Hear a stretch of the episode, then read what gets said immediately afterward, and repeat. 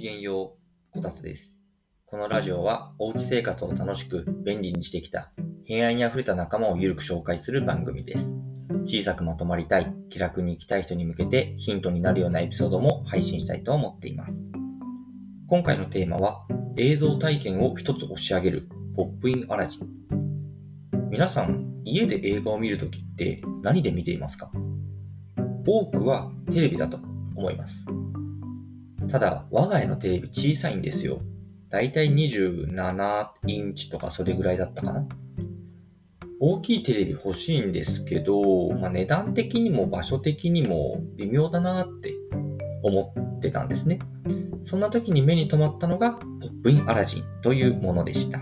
今回はそんなポップインアラジン、映像体験を一つ押し上げてくれるそんなアイテムを紹介したいと思います。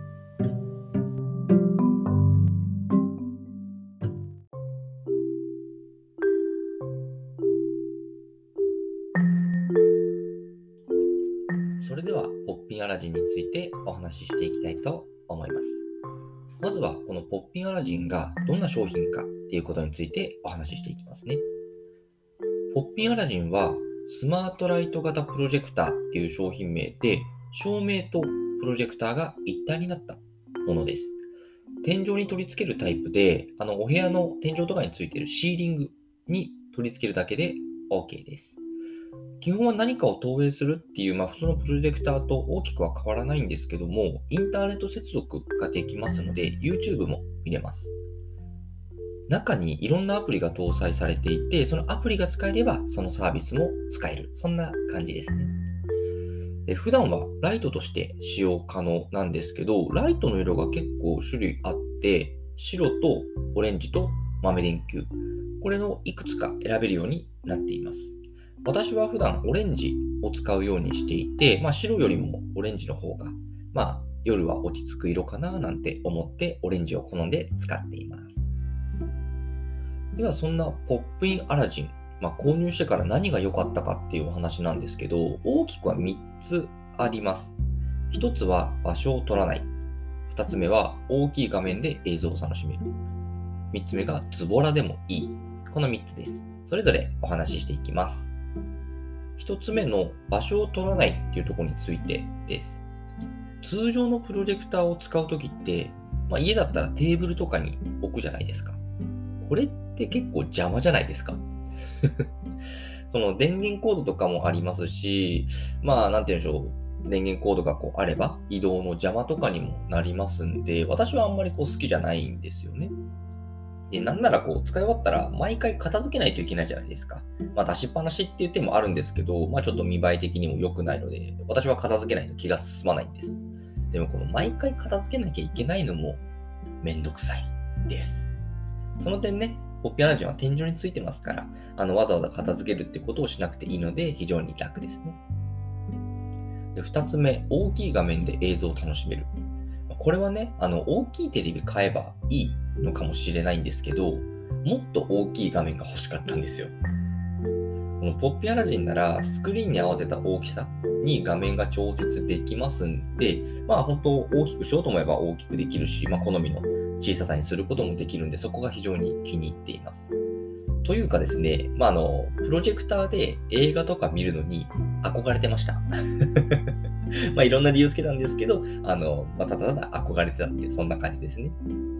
で、最後3つ目、ズボラでもいいっていうとこなんですけど、これちょっと想像していただきたいんですが、通常のプロジェクターを使おうと思った時のこの動きですね。まず収納場所からプロジェクターを出します。で、電源や配線を整理してつなげるものにつなげます。で、起動して設定します。で、見たいものを見ます。で、見終わったら配線を外して元あった場所に収納します。めんどくさくないですか？もう話してるだけでめんどくさいぐらいなんですよ。その点、ポッピンアラジンはもう天井についてますんで、見たいと思ったらプロジェクターを起動する。見たいものを見る。見終わったらプロジェクターを消す。これだけでいいんです。楽ですね。話してても楽でした。もう本当これぐらい今ね、あの、比べてみると、これぐらいこう作業の手間というか、あの、そういったものが違いますんで、ズボラな人には、あの、ポッピンアラジンが向いてるんじゃないかな、なんて思います。ただね、このポッピンアラジンも、ちょっとまあ残念なところがあるんですよ。で、これは何かっていうと、ディズニープラスが未対応っていうことです。どうやらですね、ホームページを見ましたら、今もそのアプリ経済っていうのの交渉してるらしいです。なので、こう、ポッピンアラジンとディズニーさんのこのお話がまとまれば、ポッピンアラジンにもディズニープラスがアプリとして搭載される予定みたいですね。いつになるのかわかりませんが。これなんでこれが残念かっていうと、私、あの、マーベルが好きなんですよ。なので、マーベルが好きだから、こう、ディズニープラスが搭載されてないのは非常に残念でした。なので、マーベル好きな人は、別の手段が必要かなと思います。これ調べてもう購入したんですけど、ポッピンアラジンと他の機器をつなぐためのハブ的な装置があるんですよね。これがあれば、例えばスマートフォンとかパソコンとか、あとはテレビに接続しているこの録画用のハードディスク、こういったものも全部そのハブとなる機器を通してポッピーアラジンで投影できるみたいですね。でこれがあれば基本的には解決できるかなと思います。もうその装置は手元にありますんで、時間見つけて設置してディズニープラスを楽しみます。あともう一つ。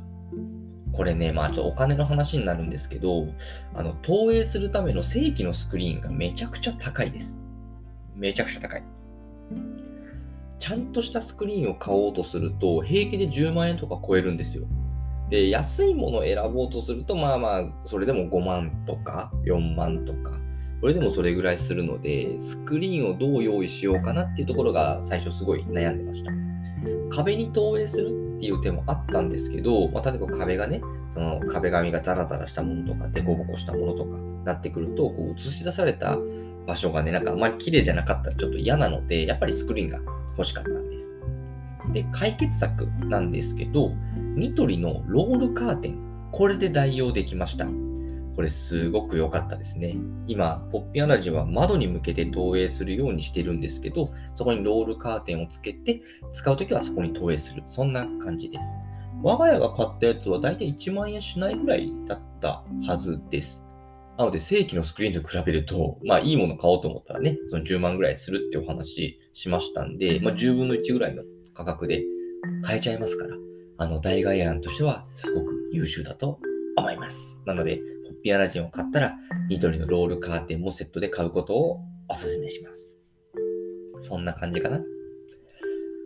ポッピアラジンはですね、まあ、買った経緯としては、こう、部屋の中の荷物っていうのはあまり増やしたくないんだけど、部屋の中でこう楽しみたいっていうことがあったんで、ポッピアラジンを買いました。なので、そんな人はポッピアラジン向いてると思います。で、映画とかそういうのはもちろんなんですけど、ライブとかも楽しめます。